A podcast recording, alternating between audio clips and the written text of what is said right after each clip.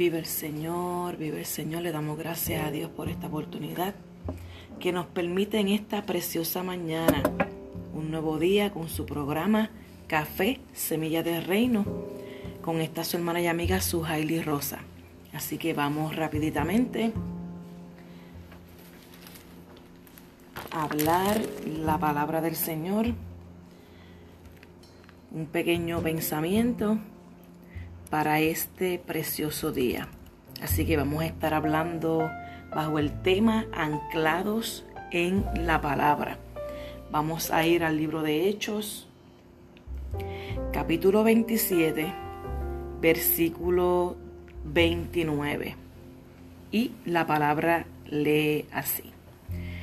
Y temiendo dar en escollos, echaron cuatro anclas por la popa y ansiaban que se hiciese de día. Vuelvo y repito. Y temiendo dar en escollos, echaron cuatro anclas por la popa y ansiaba que se hiciera de día. Damos gracias a Dios por su palabra. Como todos conocemos a Pablo, Pablo fue un hombre que luego de su conversión fue fiel al llamado que Dios le había dado. Fue un hombre que tuvo un encuentro específicamente con el Caballero de la Cruz, a quien luego de ese encuentro fue fiel, a quien luego de ese encuentro decidió caminar en los estatutos y preceptos que ya él de antemano había conocido ya que él era fariseo de fariseo, judío de judío, como decíamos, ya él tenía vasto conocimiento. Luego de su conversión, Pablo más adelante es enviado a Roma. Pablo deseaba visitar las iglesias, Pablo, deseaba este, visitar a sus hermanos, Pablo deseaba en muchas ocasiones llegar hasta ellos para comunicarles algún don. Pablo desde el primer momento que entendía y conocía de que creyentes habían venido al conocimiento de la luz del Evangelio, Pablo deseaba siempre visitarlos. En este su tercer viaje, Pablo luego de haber sido agolpeado, maltratado y más adelante preso, lo envían por esta misma causa del Evangelio, lo envían hacia Roma para ser juzgado por el gobernante de aquel tiempo. Estoy yendo un poquito este, rápido, no yendo en detalles a la historia, sino para llegar al punto que deseo comunicar. Pero en este viaje ocurre una tormenta desde el primer momento que ellos se, decidieron salir, ocurrieron tormentas, ya que ellos viajaban en barcos. Tales eran las tormentas que él se enfrentaba, que ellos se enfrentaron en aquel momento, que en esta específicamente, por cosas de la naturaleza, tiene nombre. Dice, por aquí en donde se le da nombre a la tormenta y le llaman Euroclidón, Euroclidón. Ese era el nombre así tan complicado de pronunciar, así de complicado era la misma. Euroclidón es un término griego, euro, unido de los vientos, del sureste o del este, y aquilo quiere decir viento de nordeste. Así que en esa parte donde él se encontraba, por cosas le ponen el nombre Euroclidón. Me da la curiosidad de ir y buscar más información referente a los nombres de fenómenos atmosféricos. Llego a la página OMM, Organización Meteorológica Mundial, Y lo que nos encontramos es que para aquel tiempo se le daban nombres a los fenómenos atmosféricos según el santo del día. Pues para nosotros poder entender este término de Euroclidón, quiere decir que en ese preciso día era el santo Euroclidón unido de vientos, vientos de todo del norte, del sur y del este, en aquel momento estaban en todo su apogeo para impedir que Pablo llegara a su destino, para impedir que el propósito de Dios en Pablo se cumpliera. ¿Qué ocurre? ¿Qué es esto? Con todo esto hay fenómenos que atacan nuestras barcas. Lo que nosotros estamos enfrentando en el día de hoy le ponemos nombre Euroclidón porque fue destinado y fue preparado para causar destrucción, para matar, para robar la paz, para quitar el aliento, para quitar el hambre, para quitar el sueño. Ese ha sido el propósito de este fenómeno que nos ha atacado. Pero como en aquel día, como en aquel día, Pablo se encomendó al todo Dios poderoso nosotros hoy día también nos encomendamos al Dios Todopoderoso y como Pablo en el versículo 21 le aconseja a esta gente el consejo, le aconseja de que no salieran, de que no partieran en ese día, porque ese día ya tenía un nombre, ese día ya tenía un fenómeno. ¿Qué ocurre luego de estos 14 días bajo este fenómeno? Bajo este fenómeno, Dios se le revela a Pablo y le dice, no temas, no temas, porque tú seguiste la instrucción, pero quienes te llevaban no siguieron la instrucción. A ti se te fue instruido que les aconsejara que no salieran, pero ellos como quiera salieron.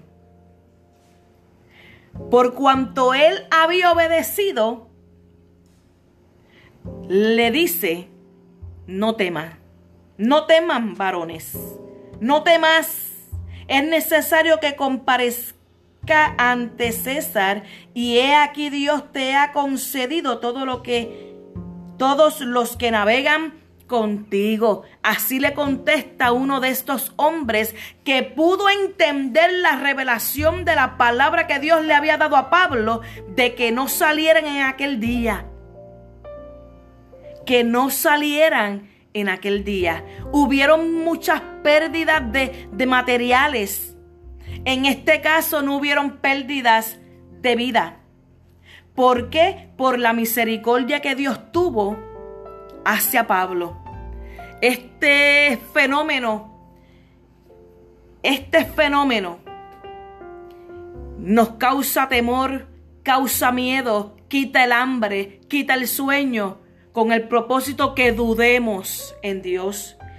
Si seguimos las instrucciones que nos han sido dadas, si seguimos las instrucciones que nos han sido dadas, no siendo como estos hombres que Pablo le aconsejó, que Pablo les revela la palabra que él recibió y no siguieron la ordenanza, no siguieron el consejo, no fueron obedientes, Dios nos va a guardar, Dios nos va a librar, Él pondrá su mano sobre todo aquello que pertenece a, que nos pertenece y Él nos va a guardar, Él nos va a ayudar, él nos va a fortalecer en el día malo. Él no, no habrá miedo en nuestros corazones porque el verdadero amor echa fuera el temor.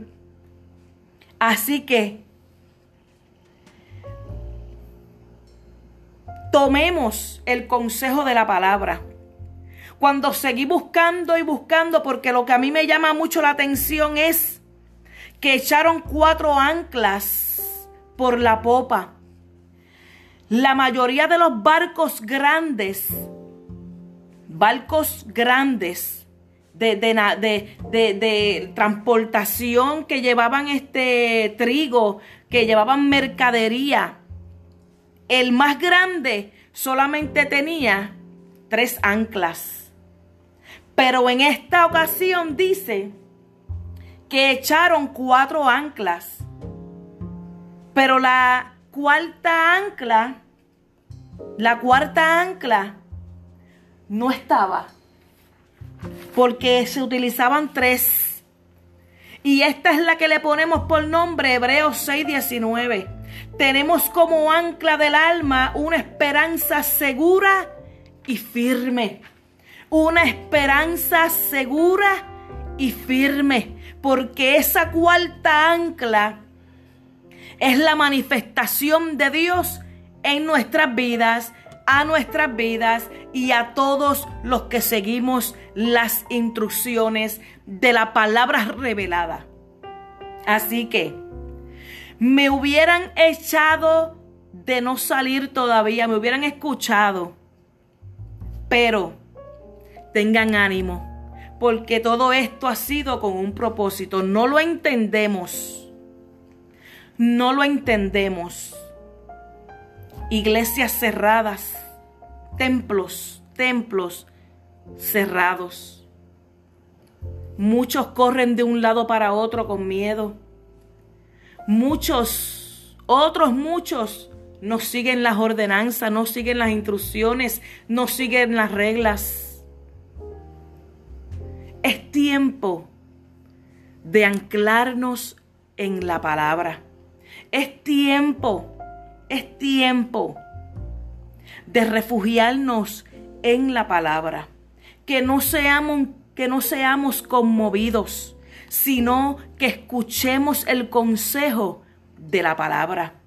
Para que en medio de, en medio de aún de las circunstancias, aún de los momentos difíciles por el cual todos estamos pasando, podamos en algún momento decir Ebenecer.